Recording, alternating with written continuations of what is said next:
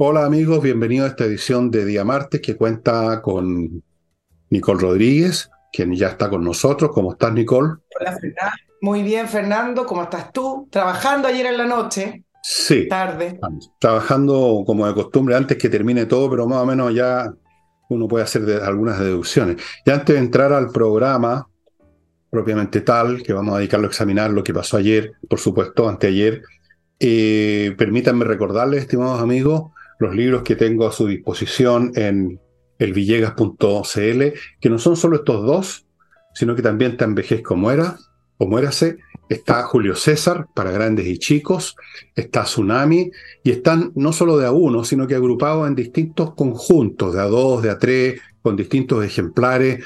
Los precios son parecidos, un poco distintos, y todos son accesibles. El despacho en Santiago es de un día, en provincias dos, súper accesible, súper fácil. El sistema de pago no es complicado, ni mucho menos. Hay un montón de gente que entra, yo sé, porque estas cosas aparecen en las estadísticas, a la página a ver los libros y, no adquieren nada porque quizás tienen miedo de que tocando el botón de enter de alguna cosa va a pasar algo raro. No pasa nunca nada raro, estimados amigos. Compren tranquilo. Nunca hemos tenido problemas. Eso. Lo otro es. Lo otro es. No sé, ¿por quién lo.? Ah, sí, Ignacio.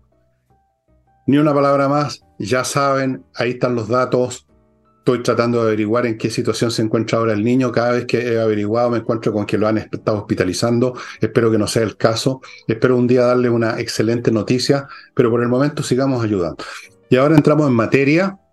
Los datos los va a dar Nicole, que es la datista de este grupo. Tiene todos los datos finales de esta elección, los importantes por lo menos.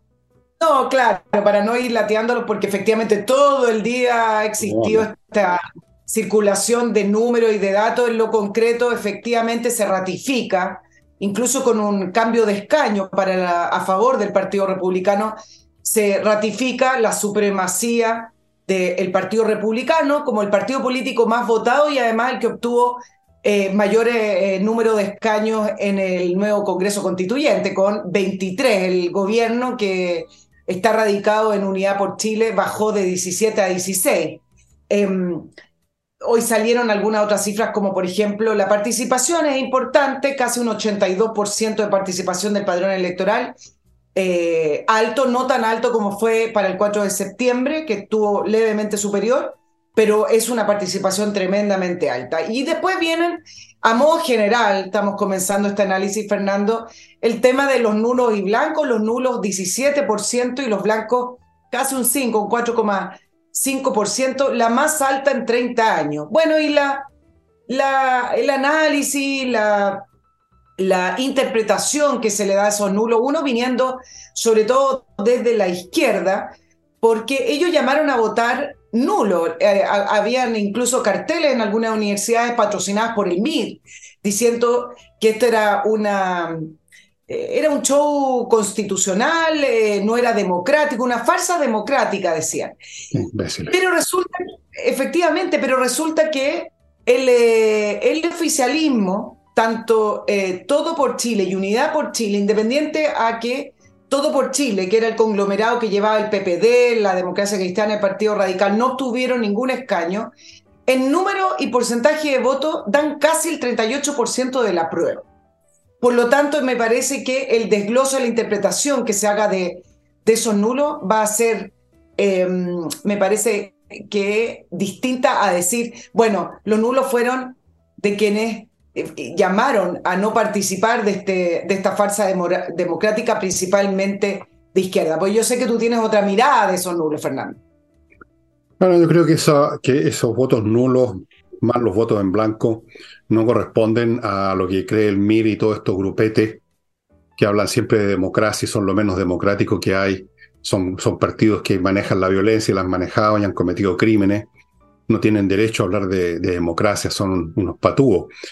Eh, no me parece a mí que los nulos vengan de que grandes masas tan numerosas como ese porcentaje eh, decidieron escuchar al, al MIR, de todos los movimientos del MIR, que siempre fue un grupo minúsculo de pistolero y sigue siendo lo mismo. No. Yo creo que, claro, puede haber gente que le escuchó al MIR, puede haber gente que, puede haber muchas razones, pero eh, uno tiene que fijarse en, la, en los grandes números.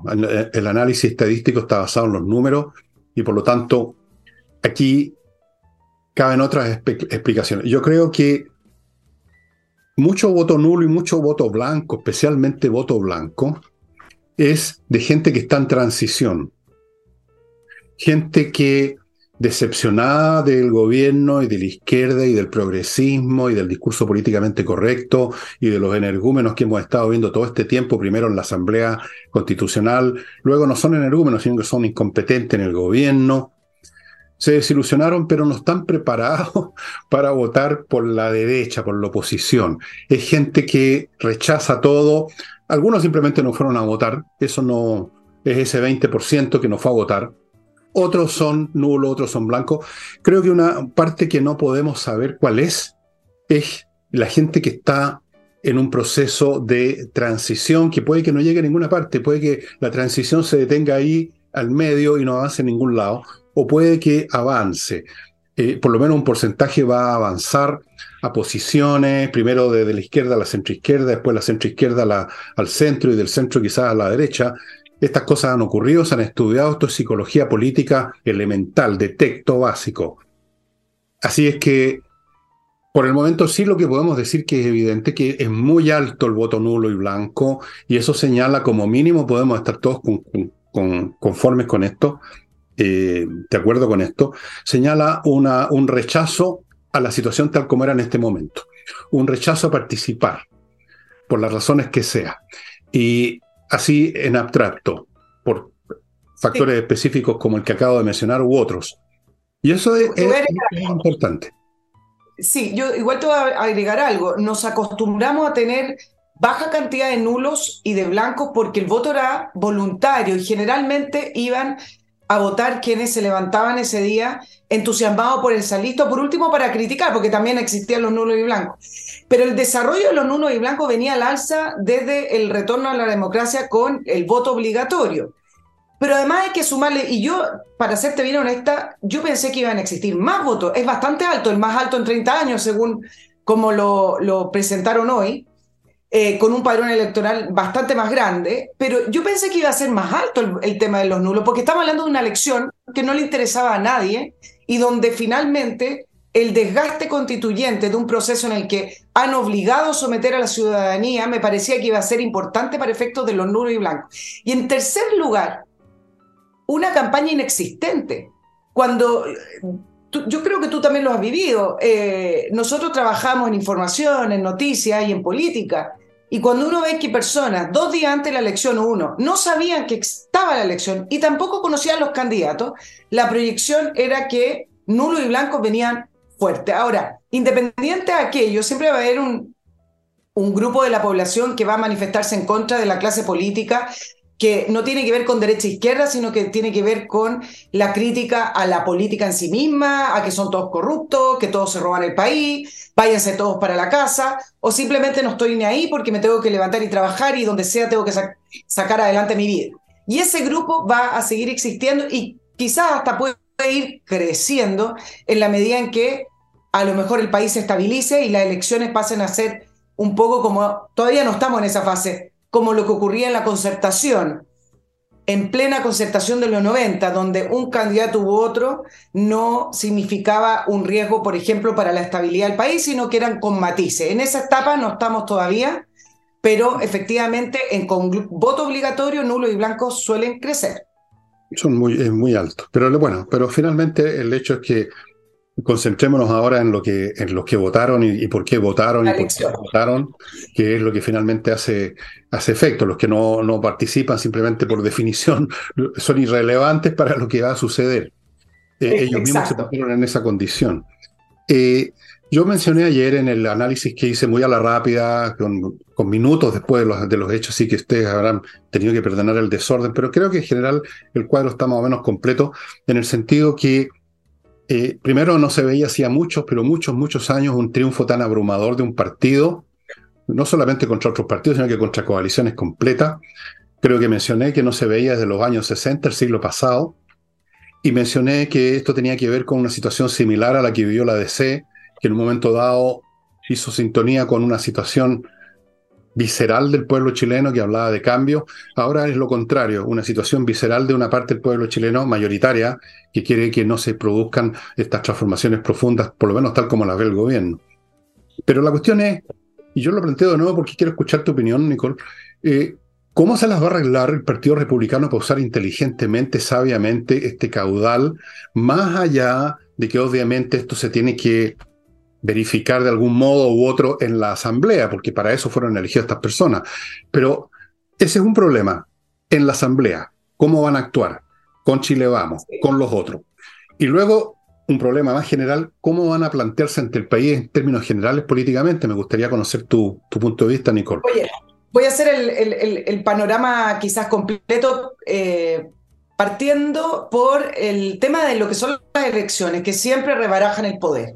Y con respecto al triunfo de republicano, bueno, ganó transversalmente. Acá no hay una, eso que les gusta a los analistas decir, las regiones del norte votaron así, las del sur votaron así, en el centro se concentró, las áreas rurales. Hay algunos atisbos en zonas rurales y no rurales, pero Republicano ganó en las 12 regiones del país, 13 son ahora, 253 comunas y de una manera bastante transversal. Ahora, el problema en este ciclo irregular de nuestro país para mí es el siguiente. La derrota llegó muy tarde, estas dos derrotas llegaron muy tarde para la izquierda y el triunfo del republicano llegó anticipadamente para la derecha. Porque las elecciones en general son para repartir poder, cargos de poder, y llevamos dos elecciones que son para decidir posiciones políticas o ideológicas. Es decir, eh, hay ganadores que obtienen poder sin tenerlo en realidad. Es como un rey, un rey pero sin corona, una, una especie de... un vale. un vale que no un vale. todavía. Claro. Y, y el Partido Republicano, con este triunfo tan categórico, que va a tener además poder de veto por sí solo, ahora tiene 23 escaños, recuerden que subió uno ahora con el conteo final y producto también de la paridad. Va a tener poder de veto y la oposición, es decir, Chile Vamos con el Partido Republicano, tienen de sobra los tres quintos, dos tercios tienen ya para poder escribir la nueva constitución. Y entonces acá tenemos el siguiente problema. Esto es como cuando un equipo de fútbol mete un gol al minuto del partido, o a los 10 minutos si quieren, pero todavía quedan 85 minutos de partido.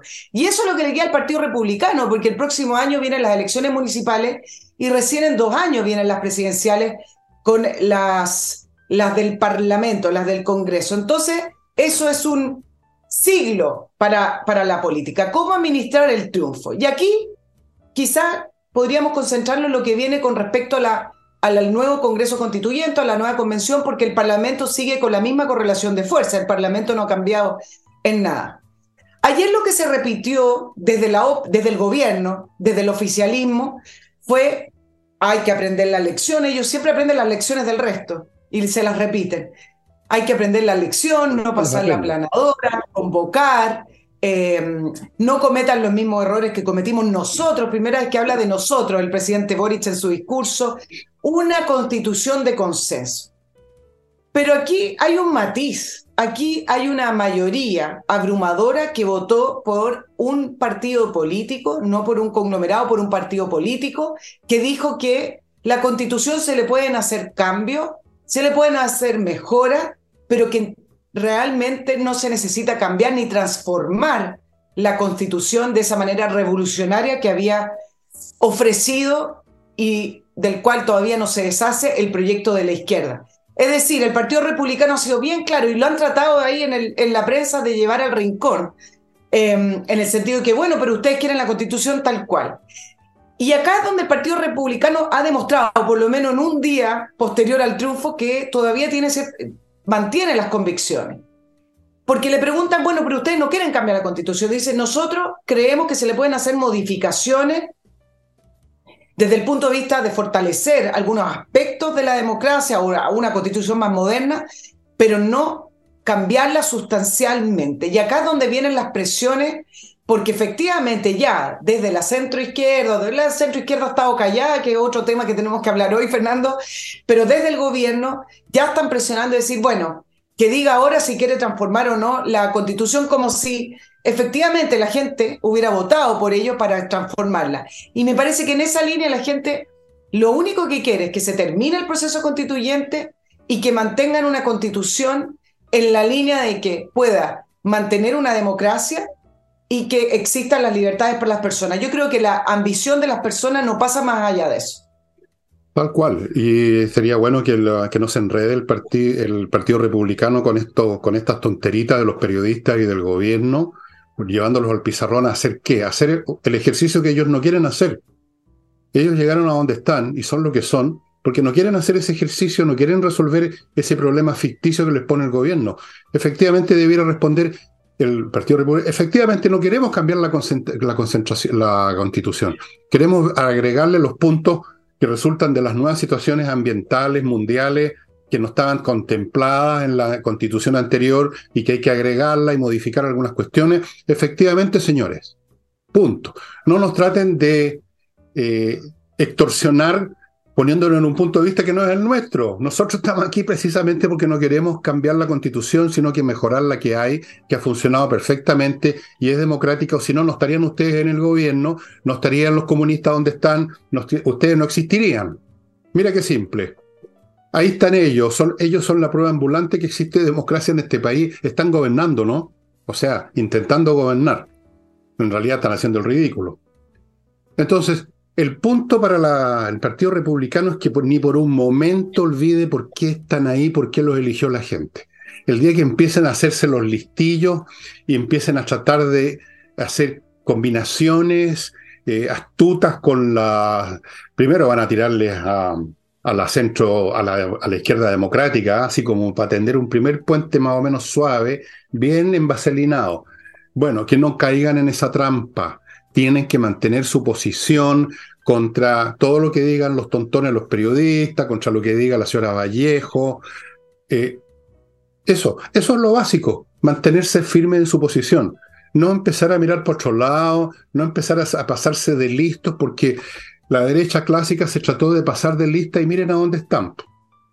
Exacto, la derecha tradicional. Ahora, efectivamente, si ya el Partido Republicano cruzó la vereda de lo políticamente correcto y ha logrado saltear saltar las vallas de que lo han tildado de antidemocrático, conservador, yo creo que esta es la hora de los que hubo para el Partido Republicano democrático. Pues. Sus posturas no son radicales, porque, mira, acá te voy a hacer el ejercicio porque me di el trabajo de escuchar la entrevista. Eh, el, nuevo constituyente, el profesor Silva, que fue el más votado y que lo entrevistaron en prácticamente todos los medios. Una, lo llevaban al rincón, por ejemplo, preguntándole, bueno, ¿y ustedes qué proponen para los pueblos originarios? Y entonces, de una manera muy académica, porque además él es profesor de Derecho, eh, dijo, bueno, el Partido Republicano dice, ¿por qué no reconocer a los pueblos originarios? Pero eso es muy distinto a darle una serie de derechos especiales por sobre el resto de los chilenos.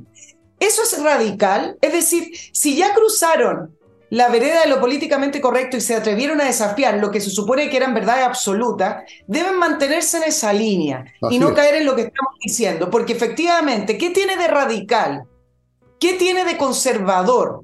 Decir, reconozcamos los pueblos originarios, sí, démosle un párrafo en la nueva constitución, pero muy diferente a dar derechos políticos especiales a un grupo minoritario de la población chilena.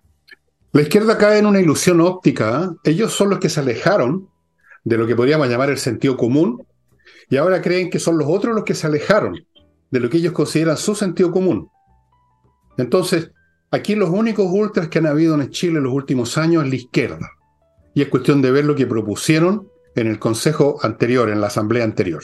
Acuérdense, terminaron con ese espectáculo de estos travestis metiéndose una bandera en el poto. Ahí están. ¿Quiénes son los ultras? Este partido republicano no propone nada nuevo. Propone mantener básicamente el país que todos conocemos y que ha funcionado y que, entre otras cosas, ha permitido que esta gente llegue al poder, lo cual creo que es una super muestra de democracia y tolerancia. Entonces, ellos no tienen que probar nada. El Partido Republicano está ahí, primero porque la gente evidentemente está en esa postura, que la izquierda la califique como quiera, que los fascistas pobres, que pinochetistas, da lo mismo, los picados que pongan los nombres que quieran. La gente quiere conservar básicamente lo que ha sido siempre este país con las mejoras que los tiempos imponen y que cualquier sociedad sana y sabia va haciendo sin necesidad de tirar todo al tarro a la basura. Eso es, no tienen que perder nunca este centro de gravedad. Y yo tampoco tengo que perder mi oportunidad, amigos, de pasar al primer bloque.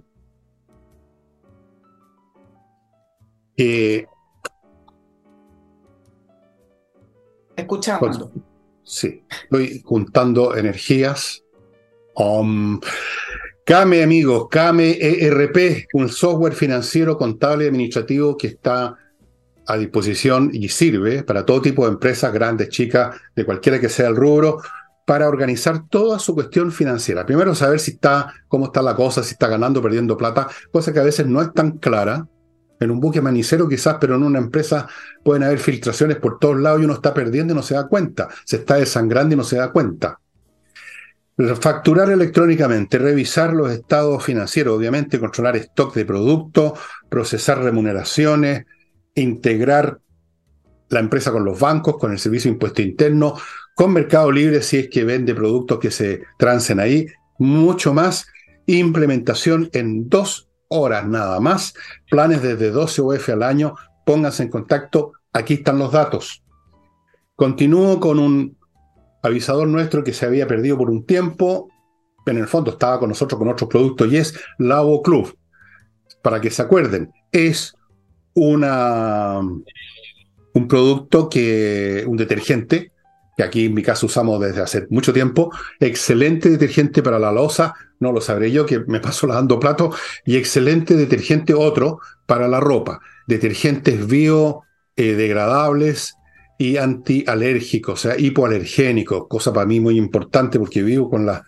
Ustedes ya saben. Lavo Club, estimado amigo, pónganse en contacto, le va a llegar el producto a su casa, todo impecable con Lavo Club. Continúo con Edifito, software para la administración de edificios. Se está usando en todos los edificios, en muchos, miles de edificios de Latinoamérica por su eficiencia. Administrar un edificio es complicado porque hay aspectos financieros, aspectos materiales, montones de problemas del más distinto tipo y este software lo tiene todo integrado.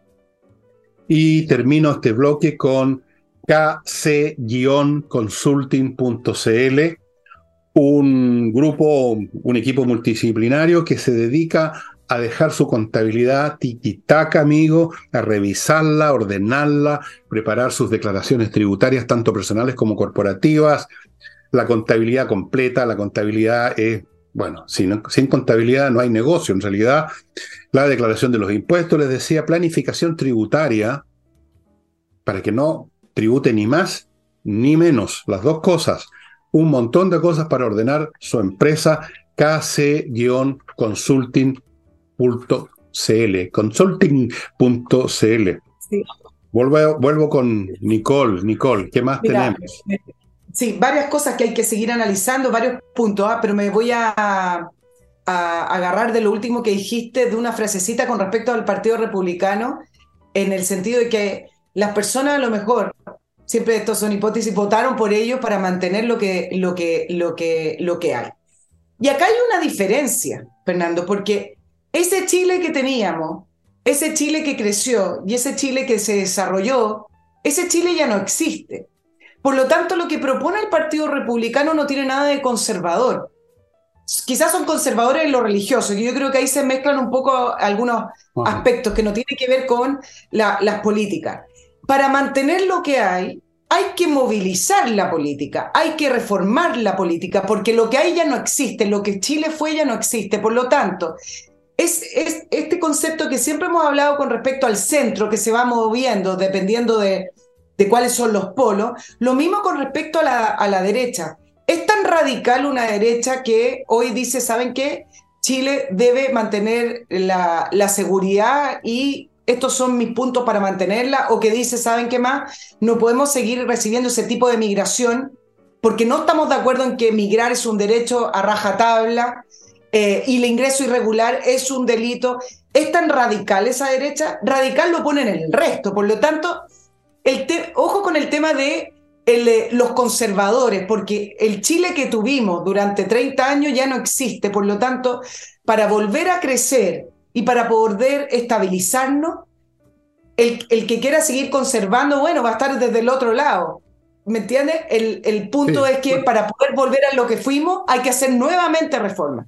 Bueno, está bien, es una manera de interpretarlo. Cuando uno dice conservar, no, no significa conservar, por ejemplo, lo que hay ahora. Todo lo contrario, queremos que no exista más lo que hay ahora. No queremos más estos discursos, no queremos más estas posturas ridículas. Me refiero a recuperar, si tú quieres, usemos esa otra palabra, recuperar lo que es recuperable, que es valioso. Las cosas valiosas hay que conservarlas, no hay que tenerle miedo a la palabra conservar. Usted, amiga, amigo, en su casa conserva, estoy seguro, un montón de cosas que son útiles y no hay ni una razón para votarlas porque se las regaló su tío abuelo. Si funcionan, perfecto. Yo por lo menos soy en ese sentido conservador, no me parece que el cambiar cosas porque sí tenga sentido. Instituciones que funcionan, costumbres que funcionan y que son razonables y que se han establecido como tales a lo largo de toda la historia humana en todas las sociedades, por algo es. Y hay otras cosas que hay que crearlas porque no existen y hay otras cosas que recuperarlas porque se perdieron. Ese es el trabajo que requiere este país. Evidentemente, se ha perdido la disciplina laboral, la disciplina estudiantil, se ha perdido el respeto a las leyes, el respeto a las policías, se ha perdido la capacidad de actuar de las policías, se ha perdido un pedazo de territorio en la Araucanía.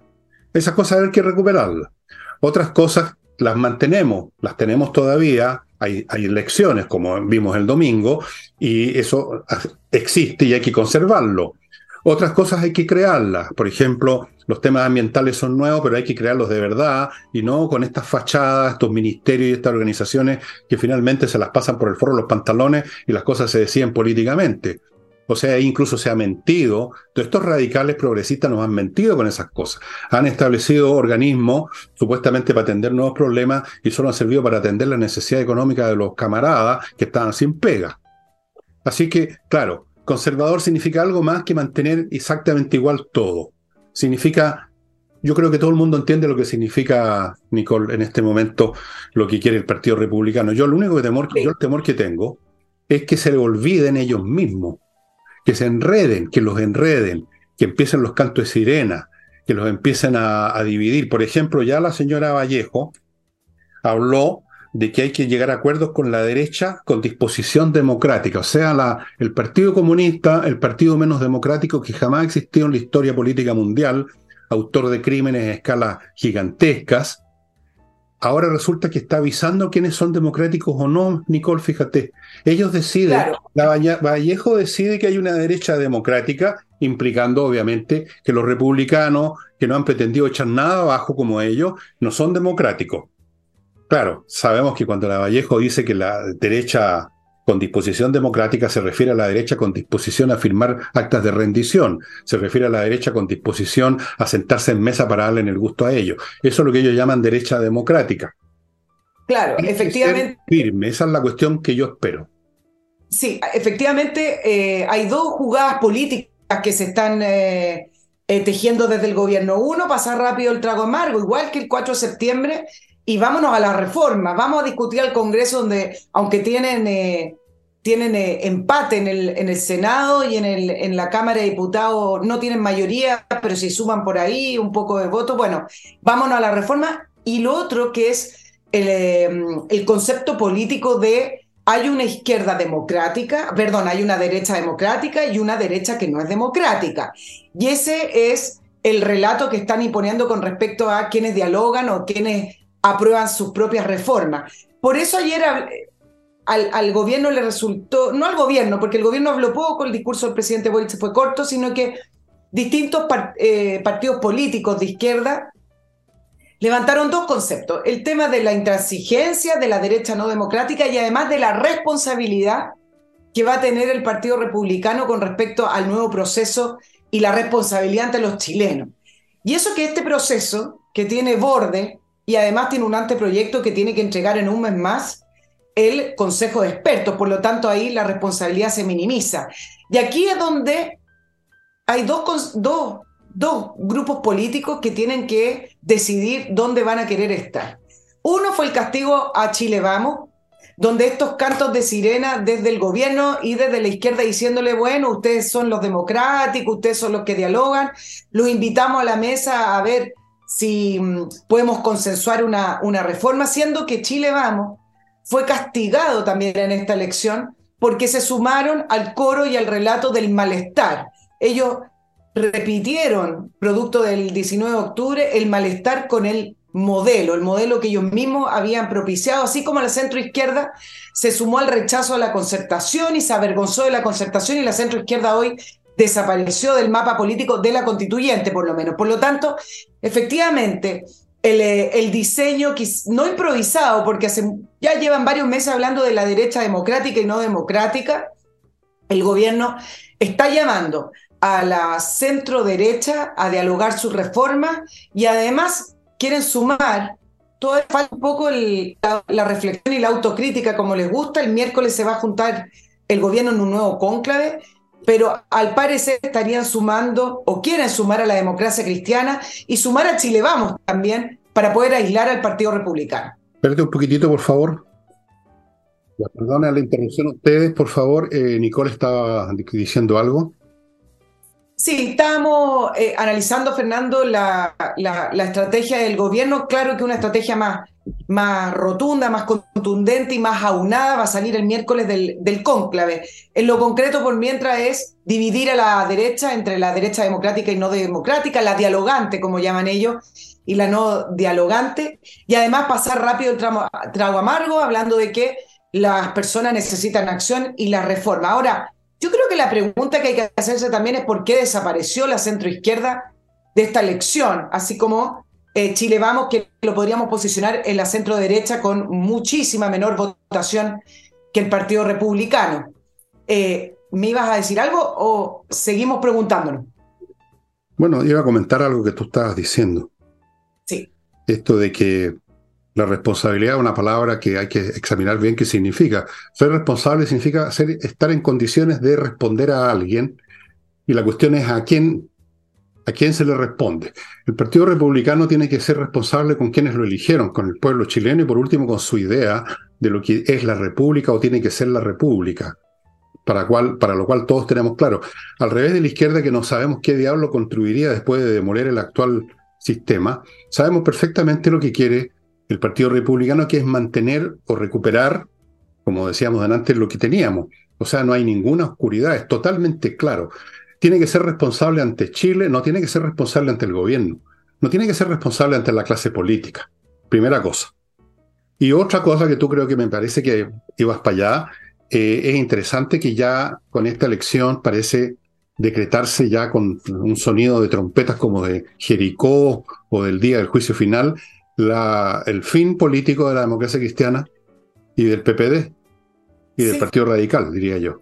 Partidos que estaban moribundos hace rato, el Partido Radical está muriendo, si es que no está muerto y camina, es un muerto andando desde hace muchos años. La democracia cristiana se murió el año pasado, definitivamente, yo creo que ya no es nada. Y el PPD parecía vivir todavía, respiraba, por su conexión con la izquierda, con el gobierno, una cosa rara. El PPD quizás nunca estuvo vivo, yo no sé qué es lo que proponía. Acuérdense que PPD significa Partido por la Democracia, era un partido instrumental, como ellos mismos decían, era para las elecciones, para sacar a Pinochet del gobierno. Se sacó a Pinochet del gobierno y por lo tanto dejaron de ser un instrumento, se, se convirtieron en cero, pero siguieron funcionando, nunca tuvieron una, una, un espinazo de ninguna clase, de, digamos, ideológico ni de ninguna. Entonces, ahora también quedaron fuera de combate, me parece. es muy interesante. Y una cosa que muchas veces conversamos tú y yo, o que yo he dicho solo también, que eh, cuando el país está polarizado, uno tiene que escoger el bando que está más próximo a, nuestro, a nuestras ideas, a nuestro corazón, no por gusto, sino simplemente porque no hay alternativa, como en una guerra. O estás con ellos o estás con estos otros. Lo del medio ya simplemente no existe, no es, no es cuestión de gusto, no existe. Y aquí la mecánica electoral ha producido ese resultado. Ya no existe la democracia cristiana, no existe el PPD, ni existen los radicales, por lo menos por el Mira, eso, es sorprendente la, la, interpretación y el análisis con respecto a la democracia cristiana y al PPD, porque En el proceso anterior se escogían 155 constituyentes y la democracia cristiana escogió uno. En esta oportunidad se escogían 50 y no escogió ninguno. Por lo tanto, más o menos la misma. Cero. no es tan sorprendente el resultado. Venían de venían de desde mucho antes. Y el punto es el siguiente. Efectivamente, entender la centroizquierda, qué significa centroizquierda, les ha costado años y les va a seguir costando porque ellos se sumaron a interpretar lo que ocurrió en octubre como el malestar. Y cuando uno puede hacer una lectura distinta de lo que ocurrió en octubre, donde hubo acá una especie de toma la Bastilla, donde se quería tomar la moneda, donde eh, no tiene nada que ver con...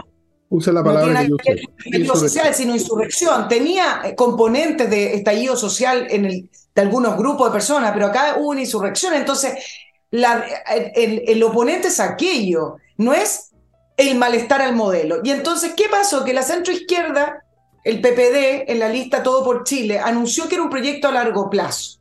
¿Y por qué desaparece en esta elección?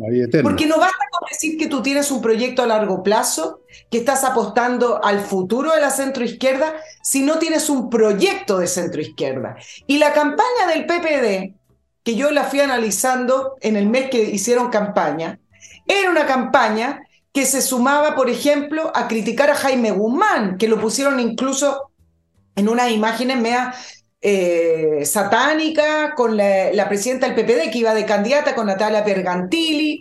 Entonces, tú puedes decir que te quieres separar del proyecto del gobierno, pero tienes que presentar un proyecto y por el otro lado no puedes decir que quieres presentar un proyecto separado del gobierno si sigues en el gobierno. Entonces una mezcla y un cúmulo de confusión. Si quieren revivir la centroizquierda, tienen que presentar realmente un proyecto de centroizquierda y no simplemente ir en una lista separado como centroizquierda. Lo que pasa es que no existen los proyectos de centroizquierda, nunca existieron, es una frase nomás.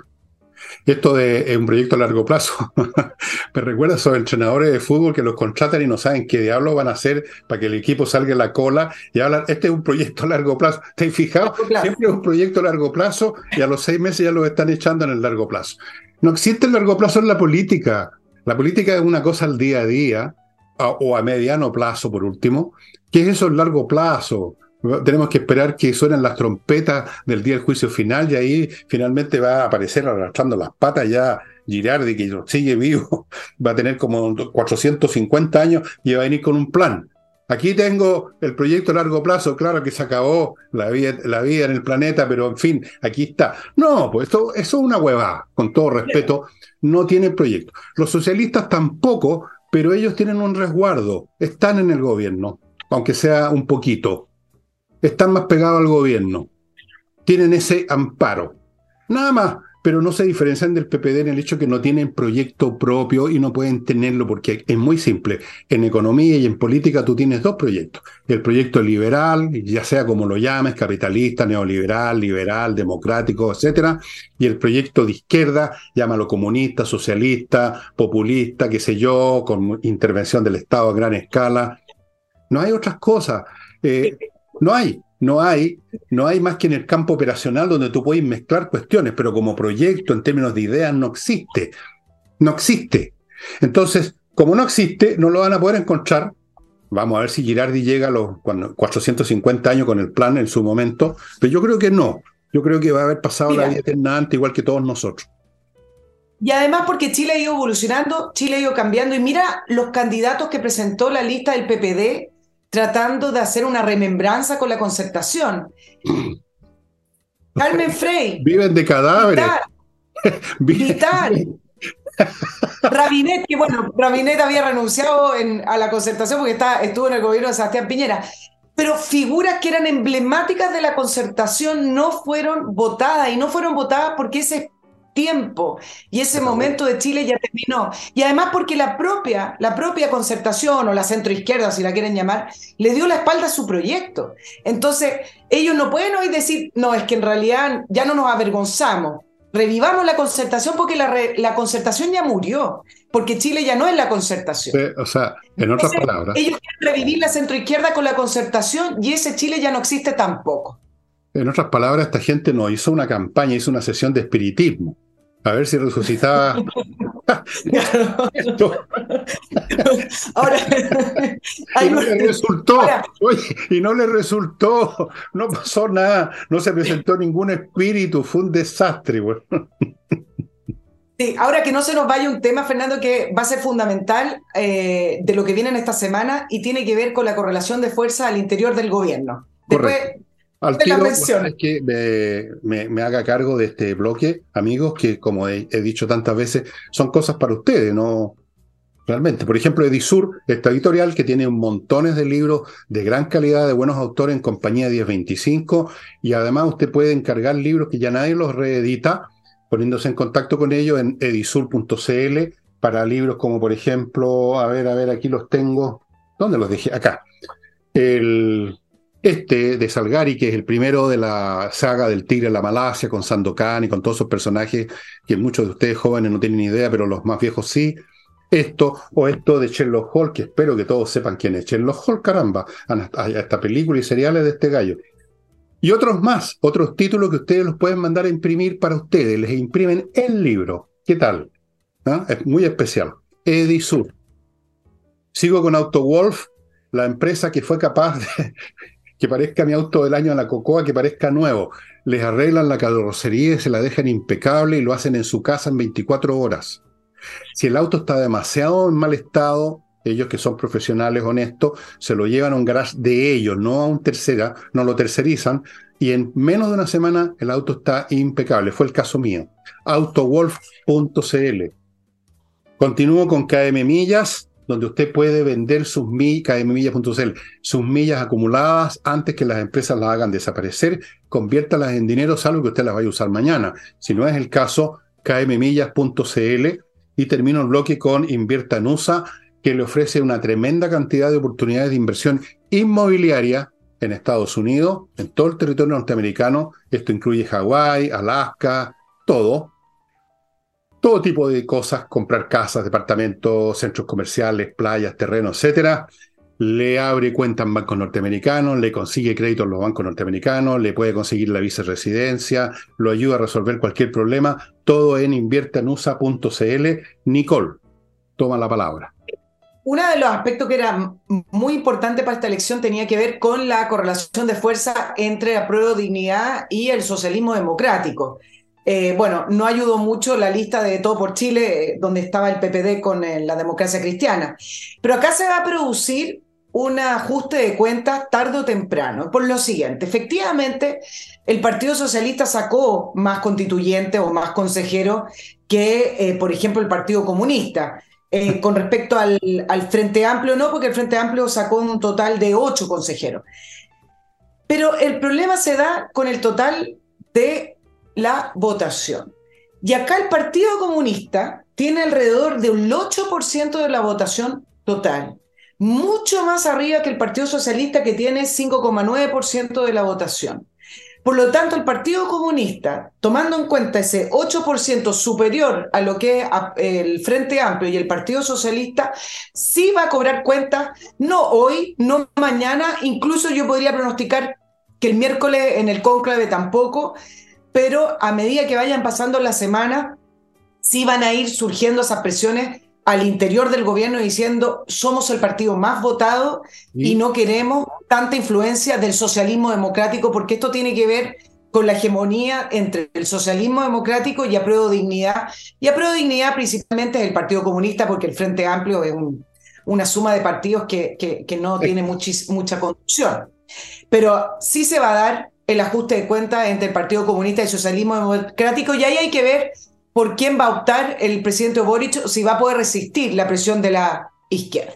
Bueno, tú no eres capaz de resistir la presión del empleador, pues. ¿Quién es el que maneja el gobierno? El Partido Comunista. ¿Quién es, quién es, es los que nutre con ideas, si podemos llamar las ideas al señor Boric, cuando no está, digamos, ocupado en tirarse por un tobogán? El Partido Comunista. El Partido Comunista es el único grupo dentro de toda esta gente que tiene una doctrina, que tiene un catecismo. Eso les da, como lo expliqué el sábado, liderazgo. El que tiene una idea de lo que hay que hacer es el que tiene liderazgo siempre. Los otros se entregan a eso porque finalmente no saben para dónde ir. Ahora, ajuste de cuenta, dices tú, pero ¿qué cuentas va a ajustar? en estas nuevas condiciones globales, digamos. Porque lo que pasa dentro del gobierno es una cosa local, y esa, ese gobierno a su vez está en una cosa más grande que es el, conjunto de la política chilena, el escenario político, que a su vez está dentro de un conjunto aún más amplio, que es el sentimiento, la psicología del pueblo que se está expresando en esta elección, en la del 4, en las encuestas, en todas partes. Entonces yo no sé si están en condiciones de ajustar ninguna cuenta, porque no tienen ninguna cuenta que ajustar, creo yo, podrán pegar telefonazos a su empleado, el señor Gabriel Boric, que tienen en la moneda para hacer estas cosas tan amorosas, de tirarse en tobogán, de abrir un libro al revés, de ir a una feria, comprar cosas. Para eso lo tienen. Pero, ¿qué pueden hacer, Nicole, realmente? ¿Qué pueden hacer? El único instrumento que yo veo que tiene el Partido Comunista y, y los más termocéfalos del sector es el eterno tema de la movilización que tampoco les va a funcionar este es otro país, como tú decías, este es otro país. Es otro país comparado con, el, con dos años atrás, con tres años, ¿cuándo fue? El 19, cuatro años atrás. Este es otro país. Aquí ya no va a haber una masa amorosa, amorosa, viendo a los niños, los niños luchando, echando abajo los monumentos a Baquedano. Y ya no hay monumento para echar abajo, en otras palabras. Mira qué simbólico. No hay monumento para echar abajo. Vamos a ver, vamos a ver qué intentan porque yo no veo que tengan muchas armas. Yo creo que han quedado bastante desprovistos, les han cortado las garras. Yo no sé qué ajustes pueden hacer, qué pueden pretender. Vamos a verlo. Sí, el ajuste puede venir por quitarle el piso a la agenda, por ejemplo, que lidera Marcela, a la agenda que lidera la ministra Todas, son más bien no, no, tiene que ver con, con, con, con, ajustes de grandes ajustes de poder, pero sí pueden presionar por una agenda de seguridad que sea más bien en la línea de afinidad política de la izquierda, pueden presionar a Marcelo que no, que no le haga cambios a la reforma tributaria o a la reforma previsional. Em, muy contrario a lo que dijo el presidente. Ves que el presidente Boric siempre cuando pierde una elección dice que escucharon y que van a llegar a acuerdo y consenso, pero bueno, los acuerdos siempre son para que les aprueben su reforma, pero, pero finalmente van a ser ajustes internos y sí puede ser que a medida que el gobierno se siga debilitando, vayan abandonando a estas figuras del socialismo democrático que han eh, tomado protagonismo y que se vayan desligando de un gobierno debilitado para poder ir a una nueva campaña con su propia agenda, con la agenda de la izquierda. En este caso, si hacen eso, en vez de morir de a poco con, con, los, con, los, con la actual composición, van a morir más rápido. O sea, si, en, en un caso extremo, que lleven las cosas ellos mismos al extremo y que pretendan hacer eh, todo lo que tú dices o más, se va a producir una crisis como la que se produjo en agosto de 1973 en Chile. Se va a producir una crisis, una crisis política severa y seria. No estoy hablando de golpe militar, estoy hablando de una crisis política. Una crisis política que puede significar el fin puede significar que se pida la renuncia, puede significar que se produzca un, deslocamiento institucional completo. Eso es si quieren tirar la cuerda más allá de lo que pueden. En este momento no tienen ningún recurso salvo morir pacíficamente los tres años que les quedan, tratar de forrarse los bolsillos para arreglar sus vidas personales, como ya están haciendo mucho. Yo no veo qué otra cosa pueden hacer, honestamente. No tienen los recursos, no tienen la fuerza letal, no tienen al pueblo, no tienen los votos. ¿Qué es lo que tienen, Nicole? Sí, ¿Qué tienen? Hay un nuevo factor. Hay un nuevo factor, eh, eh, me quedan dos cositas para analizar de la elección.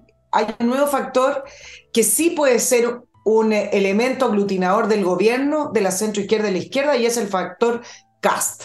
Ya Piñera está muy usado, todo es culpa de Piñera, y Cast, como líder del Partido Republicano, con esa cantidad de votos, puede ser un factor aglutinador como un eh, enemigo, como un, eh, un, contrario para que la izquierda tenga algo, porque necesitan un enemigo, tenga algo en el cual criticar y en el cual aglutinarse. Se aglutinaron perfectamente en contra de Piñera y adelantadamente se pueden aglutinar perfectamente en contra de todo lo que diga o haga, haga José Antonio Cast. Bueno, sí, se pueden, vamos a suponer que sí. Primero, el aglutinamiento anterior era cuando no estaban en el gobierno, era aglutinarse para echar abajo y llegar al poder, que es una cosa que une a todos los que no están en el poder. Segundo, supongamos que se aglutinan efectivamente, que se aglutinan todos contra... ¿Y qué? ¿Y qué logran con eso si ya son minoría? Se aglutinaron, ya. ¿Y van a hacer un golpe de Estado? ¿Van a decretar y van a gobernar por decreto? ¿Van a cerrar el Congreso? ¿Qué van a hacer? Ya, están aglutinados. Y están aglutinados contra una persona que va a ganar más fuerza con eso. No menos, va a ganar más fuerza. Se va a hacer todavía más atractivo para la gente que ya no solamente no le gusta, sino que detesta lo que estamos viviendo. Si hacen eso, que yo no creo que puedan, pero si lo llegan a hacer, va a ser otra vez, como te digo, una muerte más rápida. Va a ser una muerte mucho más rápida políticamente hablando, me refiero. Aquí nadie quiere que se muera ninguna persona. Estoy hablando de muerte política, nada más. Salvo, que José Antonio Caz meta las patas como las metió en la segunda vuelta. una, cosa que, una cosa que le podemos aconsejar yo, por lo menos, no sé si tú te sumas a esto, tú verás, eh, que el tema de la religión, le diría a don, a don José Antonio que es cierto que hay mucha gente en su sector que es muy religiosa, pero es cierto que hay mucha gente que no es tan religiosa. Yo, por ejemplo, parece casi no soy religioso. No sé, Nicole, pero no, no. Eh, no hay tantos religiosos, no, no, no somos tantos religiosos. No es necesario citar a la, Virgen del No es necesario. ¿Ah? No es necesario. No es necesario y eso que salió unas estadísticas con respecto al voto de evangélico, que mayoritariamente se volcó con Cast. Pero eso no dice nada. una, una, candidatura moderna no, no, tiene que aferrarse a cierto doctrinamiento religioso ni a, ciertas identidades, porque al final lo que termina haciendo es hacer nichos de identidades, que es lo mismo que hace la izquierda. Mira, por eso iba a hablar del tema de la paridad, que fue otro de los temas y con esto más o menos creo que tenemos cubierto todas las elecciones. Fernando. No, pero perdóname. Eh, ok. Eh, amigos, amigos, amigos, amigas, amigas, amigas. Se me estaba olvidando, perdón, perdón, perdón. Learning Group, amigos, si usted quiere ser un emprendedor exitoso, pero no sabe cómo, ¿por dónde parto? Póngase en contacto con el Learning Group que le va a hacer clases de esto, y los que hacen clases no son unos teóricos al peo que solamente saben hablar de empresa, pero jamás no, han tenido ni un buque manicero. Son emprendedores que les ha ido bien. Y están hace tiempo en esta cuestión. Están, aquí tengo el dato, 25 años formando emprendedores. Lo hacen en su local físico en Providencia. Ustedes pueden ver ahí los datos. O cursos transmitidos en vivo, en un montón de cosas que no les voy a mencionar porque vayan al sitio aprendan a ser emprendedores. No es cosa de simplemente tener una buena idea. La idea, cualquiera puede tener una buena idea. Lo que cuesta es ponerla, operacionalizar la buena idea. Y ahí es donde se requiere un adiestramiento. Learning Group.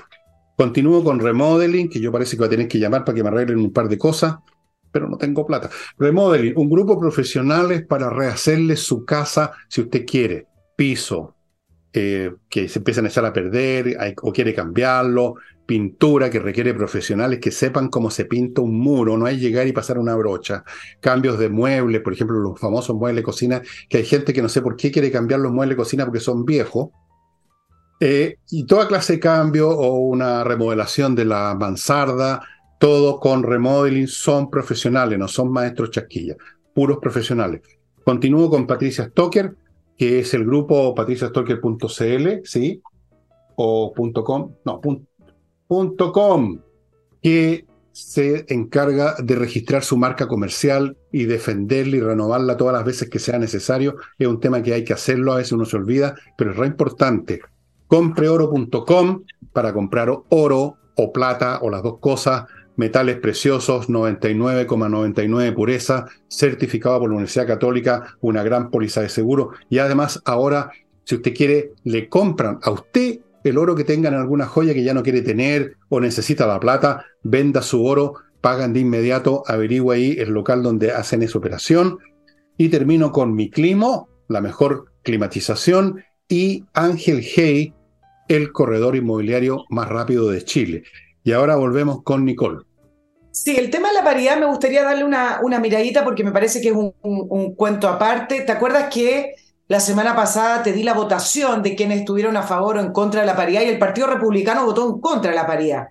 Bueno, estos, estos sistemas que, que distorsionan el, el, voto, el voto popular, el, el, voto de la, de la mayoría, me parece que es hora de que se empiecen a, a ver en su mérito y a también a analizarlo desde el punto de vista de, bueno, ¿desde dónde surge este tema de la paridad?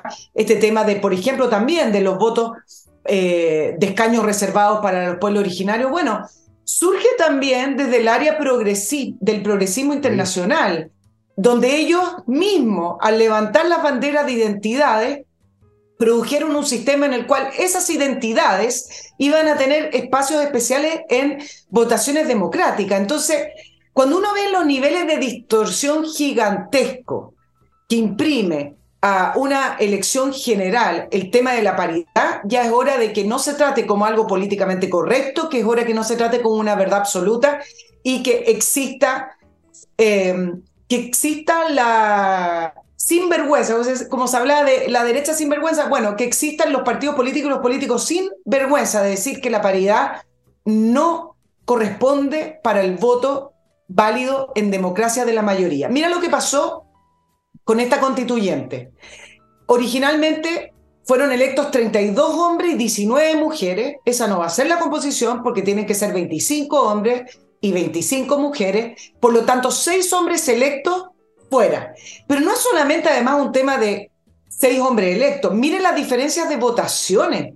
En Atacama, por ejemplo, la segunda mayoría fue para el socialista Ricardo Núñez, conocido también ahí, con 10.99% de votos, 15.000, alrededor de 15.013 votos, y tuvo que cederle su escaño a Marcela Araya, que tiene 7% de los votos. Perdona una pregunta. ¿Esto puede cambiar la composición de la Asamblea en términos políticos?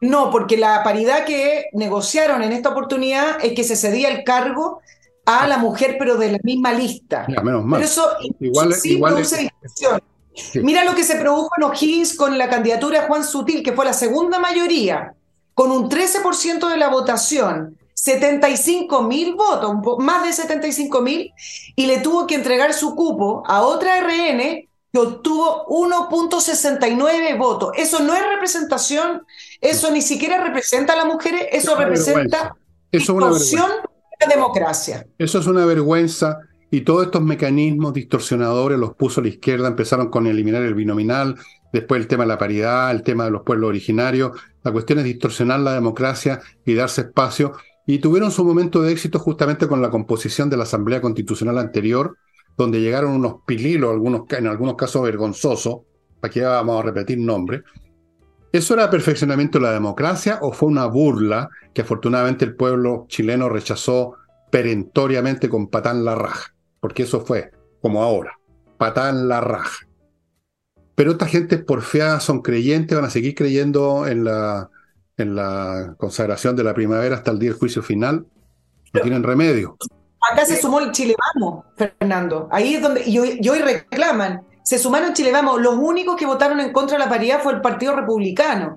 Y estos son agentes internacionales. esto es muy, mira, la mecánica.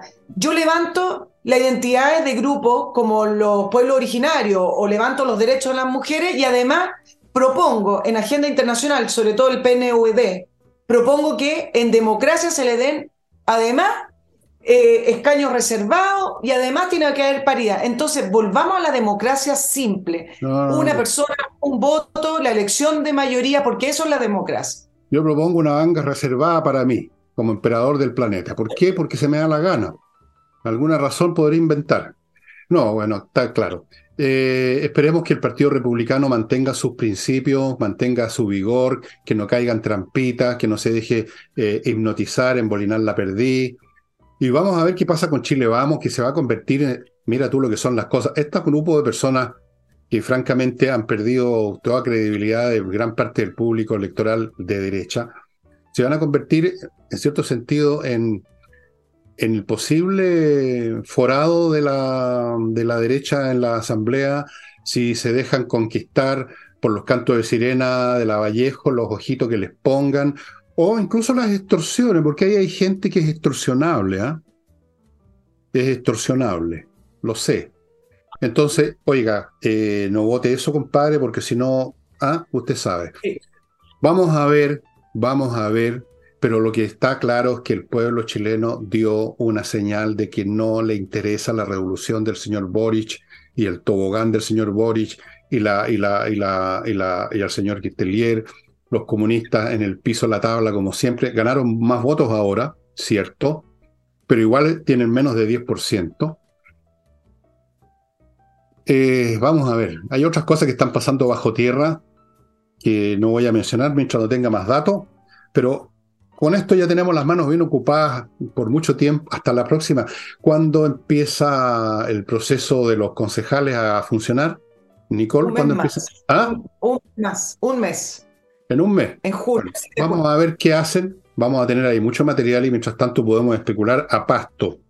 Y eso, estimados amigos, sería todo por hoy. Nos pasamos un ah, poquito, pero no, nunca tanto. Y muchas gracias por su atención. Y si no les gusta el programa, como hay algunos que hacen unos comentarios imbéciles en el, no lo vean, pues, no sean ganso. Sí, es muy simple, no sé, vean el programa de sus amigos, de su, de su, fíjate que vi un Twitter de un idiota que puso grande Boric, porque, porque se tiraron al tobogán, qué espontáneo es. bueno, gente así, no vengan al programa. Ya, sería todo por hoy, nos estamos viendo mañana. Chao, que estén muy bien.